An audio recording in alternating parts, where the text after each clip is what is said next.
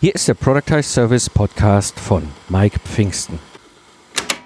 Jetzt bist du ja bei YouTube und Facebook und Xing und LinkedIn oder sonst wo und sagst du, ach, da habe ich ja so meine Follower und habe da vielleicht auch so eine eigene Gruppe, die ich moderiere und aber dann hat die blöde Plattform die Spielregeln geändert und jetzt kannst du sie nicht mehr erreichen oder du musst dafür sogar Geld bezahlen.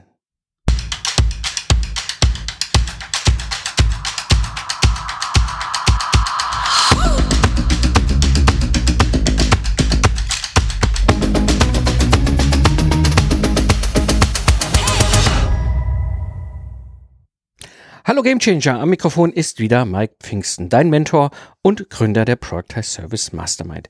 Ich zeige dir, wie du mit einem Productize Service aus dem freiberuflichen Zeit gegen Geld Hamsterrad aussteigst, ohne dabei auf dein bisheriges Einkommen zu verzichten, damit du wieder Zeit hast für die wichtigen Dinge im Leben. In der heutigen Episode sprechen wir über ein kleines Geheimnis, das einen riesigen finanziellen Unterschied in deinem Business macht und warum du dir Gedanken über dieses eine wertvolle Asset machen musst. E-Mail. E-Mail ist doch tot, oder? Wir sind doch überall vernetzt. Ne? Wir haben WhatsApp und Co. Und macht es eigentlich noch Sinn, sich um eine E-Mail-Liste zu kümmern?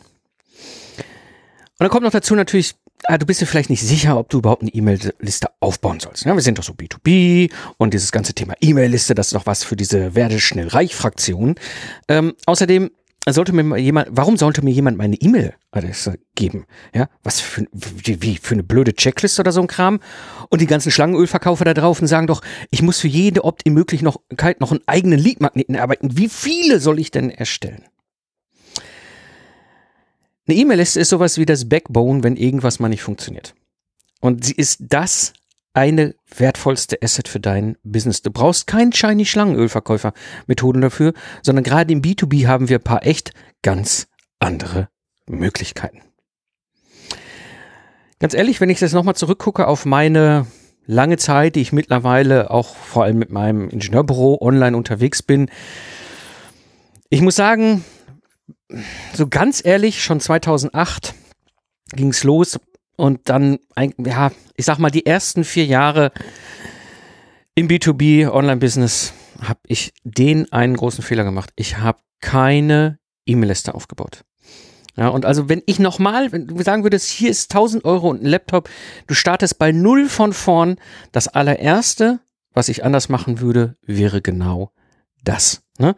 Also mache nicht den gleichen Fehler wie ich damals vor über zehn Jahren.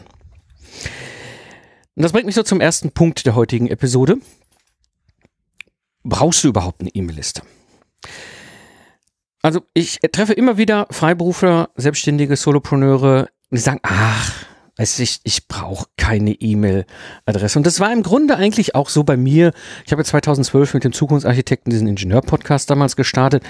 Und das Thema E-Mail-Liste, hm, ja, kann man machen, aber ja, ja, braucht man nicht. Ist, ist auch nicht so meins. Ja, ich habe das damals nicht so formuliert, ich bin B2B, aber wenn ich dann draußen so rumguckte, was die US-Kolleginnen und Kollegen da so im Netz abfeierten und bei manchen hast du ja wirklich das Gefühl, das ist also, das ist schon Königsdisziplin der Schlangenölverkäufer, dachte ich, nee, ey, das, nee, das brauche ich nicht.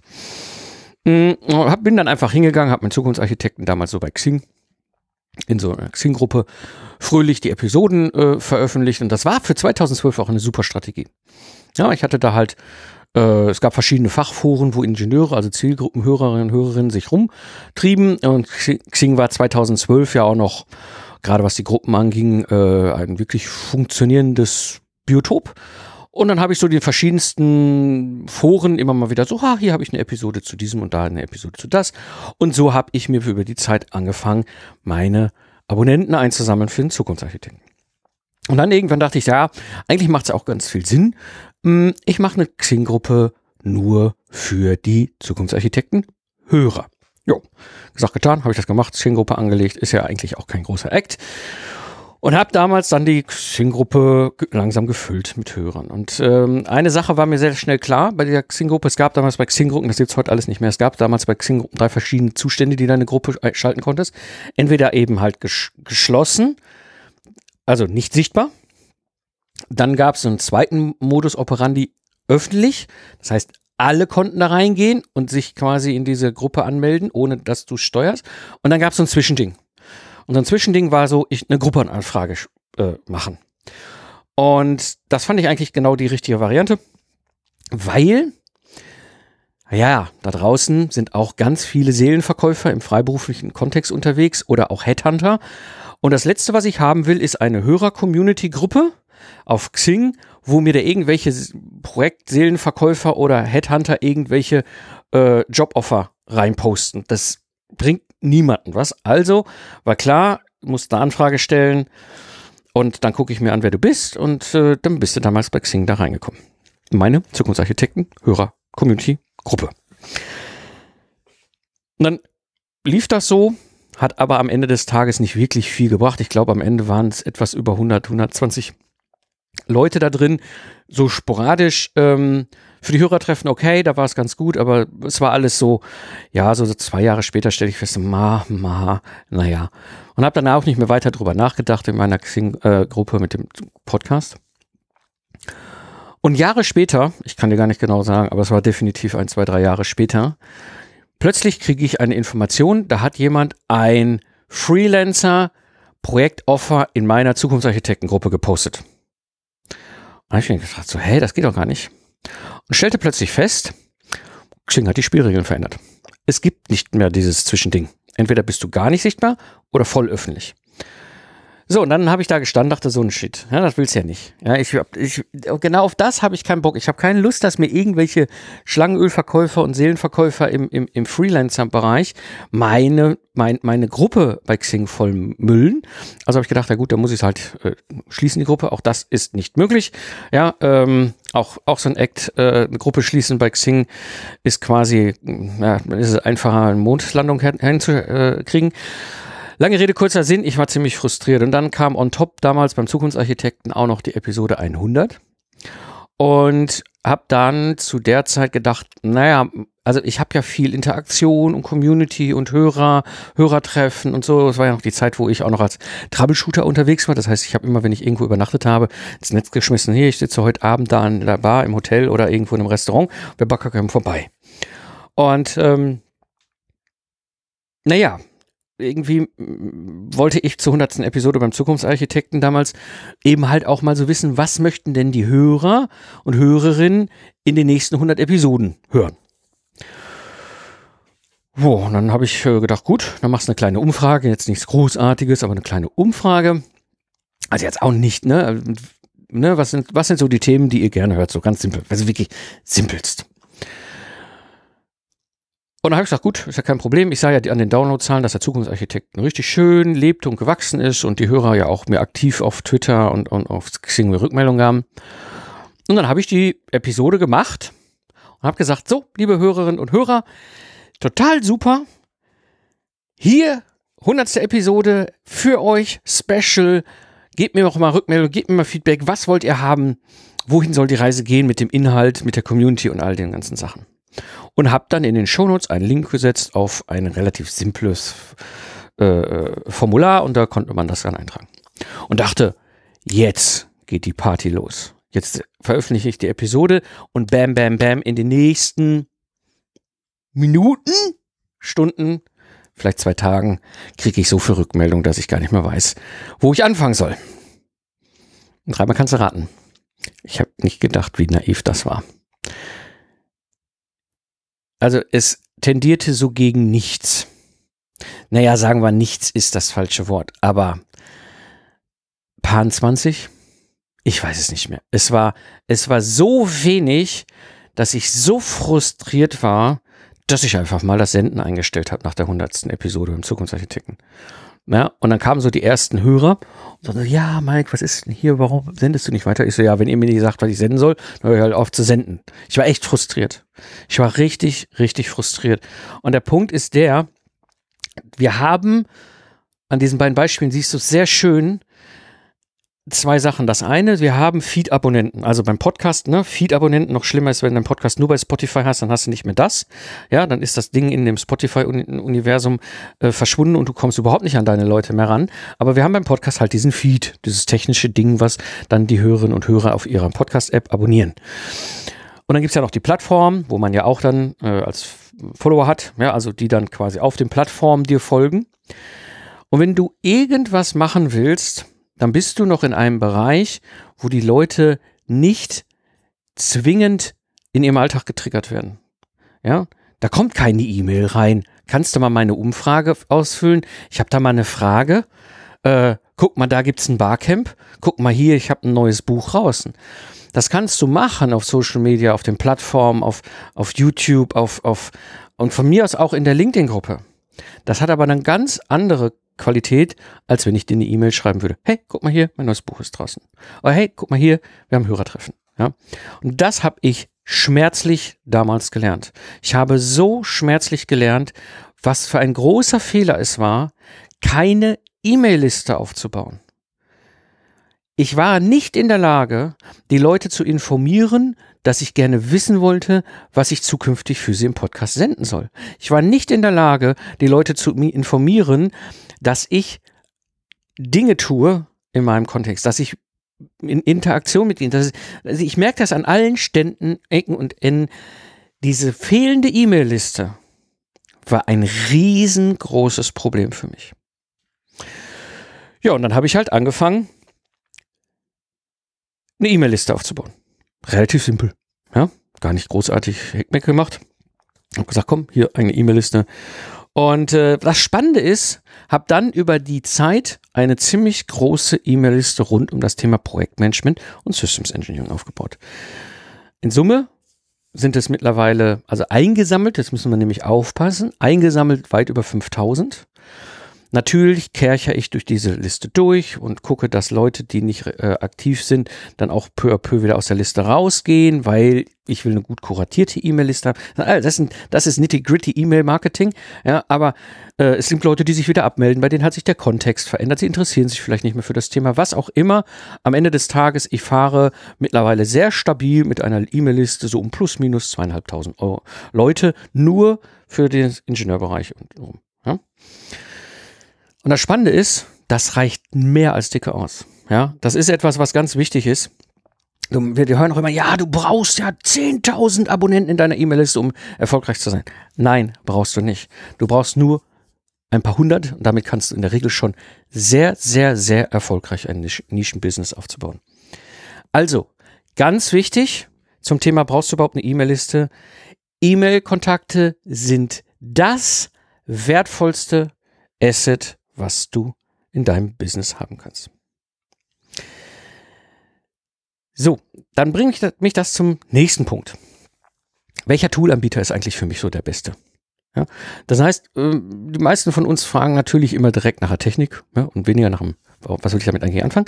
Aber egal, wir brauchen eigentlich erstmal einen Anbieter und dann nehme ich auch, ja, da, dann nehme ich auch den günstigsten. Ja, kostet ja nichts. So. Die Leute unter uns, die sich mit Internet beschäftigen, wissen genau, das kostet alles was. Das kostet vielleicht jetzt kein Euro, aber dann kostet was anderes. Ja, und dieses andere kann manchmal teurer sein als der Euro. Als ich damals dann angefangen habe, ich weiß es nicht mehr ganz genau, das muss so drei, zwei, drei, vier, 13, 14 rum gewesen sein. Ähm, da war es so, als ich das Thema E-Mail-Liste anschieben wollte, wen gibt's denn da? Naja, am Ende des Tages halbwegs seriös eine US-Anbieter. So bin ich damals zu einem gegangen, der heißt A-Weber. Ja? Hieß so. Lief auch so nach dem Motto, kostet zwar Geld, aber die anderen nutzen das auch und A-Weber finden die ganzen seriösen äh, Jungs und Mädels in den USA auch ganz cool, also nimmst du auch mal A-Weber. Es war auch wirklich, das kann man nicht mehr vergleichen mit dem, was wir heute alles kennen. Das war wirklich im Grunde eine E-Mail-Massenversendungssystem.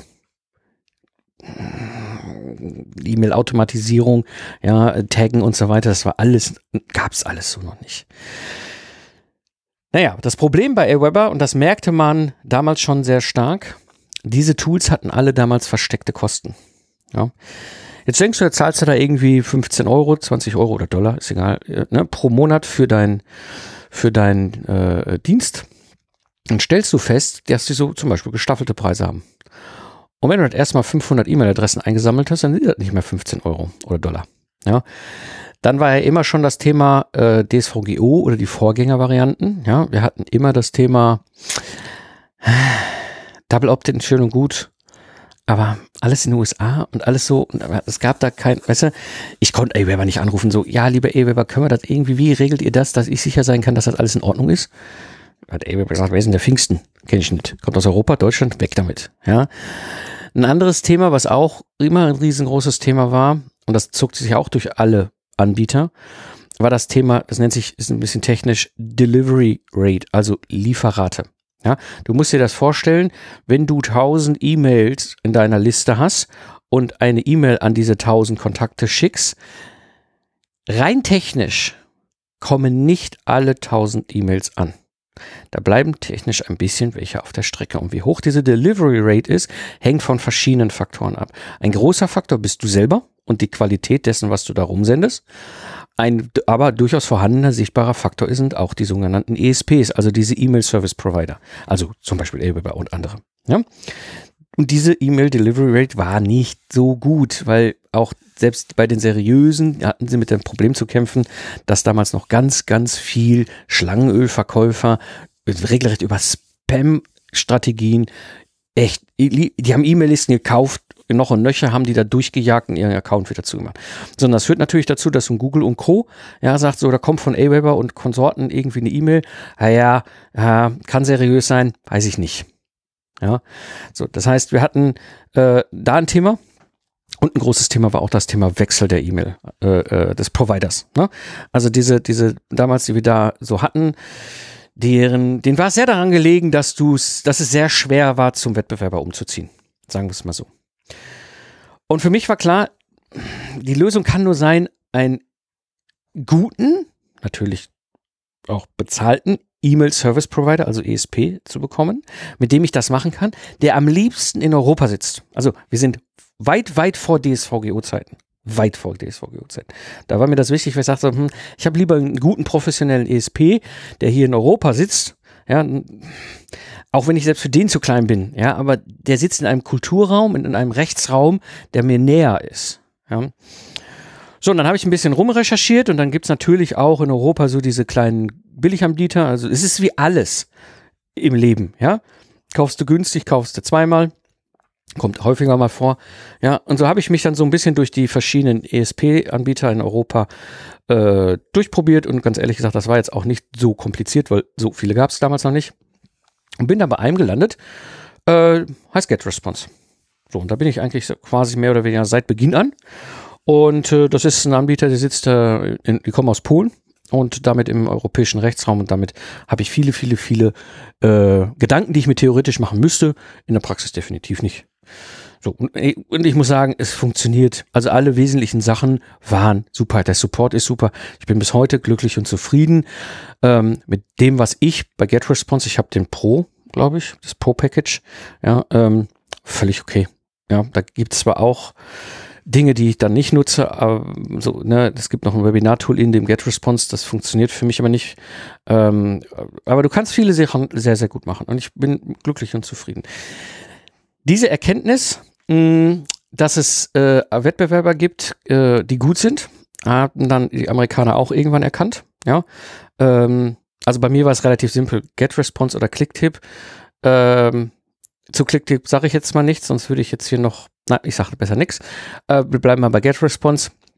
Und beide können das taggen, konnten damals schon taggen, ja, konnten damals schon auch Automatisierung und all sowas. Und das kam irgendwann in den USA so zu einer Kenntnisgewinn, so, mm, sowas wollen wir auch haben. Und dann haben sich zwei aus meiner Sicht durchaus vertretbare Alternativen in den USA entwickelt. Und das eine ist ConvertKit und das andere ist ActiveCampaign. Wieso erwähne ich die alle hier so? Keine Angst, ich habe weder mit denen einen Affiliate-Vertrag oder sonst was. Ich bin B2B mit meinem Product Services. Das sind einfach drei Anbieter, wo ich bei GetResponse aus eigener Erfahrung und bei den anderen aus der Erfahrung von, einem, von meinem nahen Umfeld und Netzwerk im, als, von, von, digitalen Unternehmerinnen und Unternehmern weiß, okay, die sind alle glücklich und zufrieden damit. Ne? Also, das ist nochmal eine Alternative, äh, wo du dann auch mit, ja, ich sag mal, gut starten und gut arbeiten kannst. So. Und das Wichtigste, jetzt abschließend zu dem zweiten Punkt, welcher Toolanbieter ist für mich der beste? Bitte nicht den günstigen, sondern den passenden E-Mail-Service-Provider wählen. Und das bringt mich zum Punkt Nummer drei. Funktioniert jetzt eigentlich E-Mail und E-Mail-Marketing im B2B mit meinen Kunden und Interessenten? Mir will doch gar keiner seine E-Mail-Adresse geben. Ja. Und äh, ich kenne das aus eigener Erfahrung, als ich damals angefangen habe, mich damit zu beschäftigen. Wir haben früher gar nicht groß mit, ja, guck mal, hier kannst du dich eintragen. Und Double Opt-in wussten wir, das ist wichtig, haben wir alle gemacht. Und dementsprechend, ja, dann hast du, also ich, ich habe jetzt keine, keine Lead-Magneten gebaut. Ja. Ähm, aber nichtsdestotrotz kam ja mit der Zeit immer mehr die Frage so, hm, das macht schon Sinn, ja. Äh, was nehme ich denn? So, erstmal Checkliste es funktioniert erstmal an sich gut, ja, weil Checklisten ist etwas, was Leute gerne brauchen, also aber einfach und ganz also einfach gesammelt und der Tauschwert ist nicht besonders hoch. Ja, ich gebe dir meine E-Mail-Adresse, du gibst mir eine Checkliste, wo ich, wenn ich drauf gucke, unter Umständen schon sage, nice, aber die habe ich gerade beim Googlen auch im Internet gefunden. Ja, also Checkliste kann man machen, ist jetzt nicht falsch, aber hm, ist so, ja, ist so, ist, ist so okayisch an der Grenze. Ja. Das andere ist, ja, E-Book. Ja, hier gib mir meine E-Mail, deine E-Mail-Adresse. Also ich, ich gebe dir meine E-Mail-Adresse, du gibst mir ein E-Book. Da passiert alles mit, aber ich werde es nie lesen. Ja, weil ich sammle das E-Mail, dieses E-Book ein und denke, oh geil, das ziehe ich mir, wenn ich das nächste, wenn ich das Buch und das Buch raus habe, dann lese ich mir dein Buch. Ja, und garantiert kippt das Ding hinten runter. Das wird überhaupt gar kein, das wird nicht, ein E-Book als Freebie rauszugeben, nicht wirklich schlau. Dann hast du das Thema DSVGO. Du musst dir immer Gedanken darüber machen, ähm, dass das konform ist. Ja, und es gibt durchaus Möglichkeiten, das konform zu machen. Ich bin da kein Profi. Ich habe allerdings an der Stelle kann ich dir nur sagen, es gibt genug Content und Wissen und auch Profis im Netz, die dir an der Stelle auch Tipps geben können, dass das Ganze DSVGO-konform läuft. Also sprich der Austausch ja, und dass er das, was, ein, was ich verstanden habe, was die DSVGO auch so wichtig hält, ja, dass nicht irgendwie eine schnullige E-Mail-Adresse gegen noch schnullige äh, äh, Freebie rausgibst, sondern dass du auf jeden Fall einen wertigen Tausch machst. Und äh, ja, und dann hast du natürlich auch unter Umständen die Gefahr, dass die Wettbewerber dich abmahnen. Ne? Also wenn du was falsch machst im Netz, kann es sein, dass die Wettbewerber hingehen und dich abmahnen. Und das Problem am Ende des Tages ist der Tauschhandel. Ja, also es ist, es ist ein Tauschhandel. Man kann es genauso. Ich stehe quasi auf einem kleinen Marktplatz hier, äh, ne, auf, ich stehe quasi auf dem digitalen Neumarkt in Köln, ja, oder Alter Markt oder wo auch immer, ja, und habe da so meinen kleinen Stand und da sind da, äh, ist da mein Freebie aufgebaut und dann kannst du es mitnehmen. Im Gegenzug gibst du mir deine Visitenkarte. Ganz simples Ding, das ist der Tausch. Ja, das heißt, was ich machen muss, ist ja ein durchaus wertvolles Angebot ihnen dann empfehlen oder an Preisen anbieten, wo sie sagen, hm, das ist wertvoll. Und dann hier ist übrigens meine digitale Visitenkarte, aka E-Mail-Adresse. Und du darfst mir auch was schicken. Ja. Und da muss ich sagen, was ich bei mir in meinem Kontext, B2B, wie gesagt, wir sind B2B, extrem gut ähm, immer wieder funktioniert, ist eine sogenannte Online-Bibliothek. Eine Online-Bibliothek muss dir vorstellen, wirklich wie eine Bibliothek. Weißt du, an der Uni, wo du dann quasi äh, in die Bibliothek gehen konntest, weißt, hast da irgendwie so einen Fachbereich, dann musst du ein bisschen was recherchieren, kennen wir alle, gehen wir, gehen wir in die Bibliothek an der Uni, ja, und dann gibt es halt eben diesen, diesen Empfangsbereich, diesen Eingangsbereich und dahinter kilometerweise Regale. So, so muss ich das jetzt nur digital vorstellen. Es gibt in dieser Online-Bibliothek einen freien Bereich, da holst du dir den Zugang.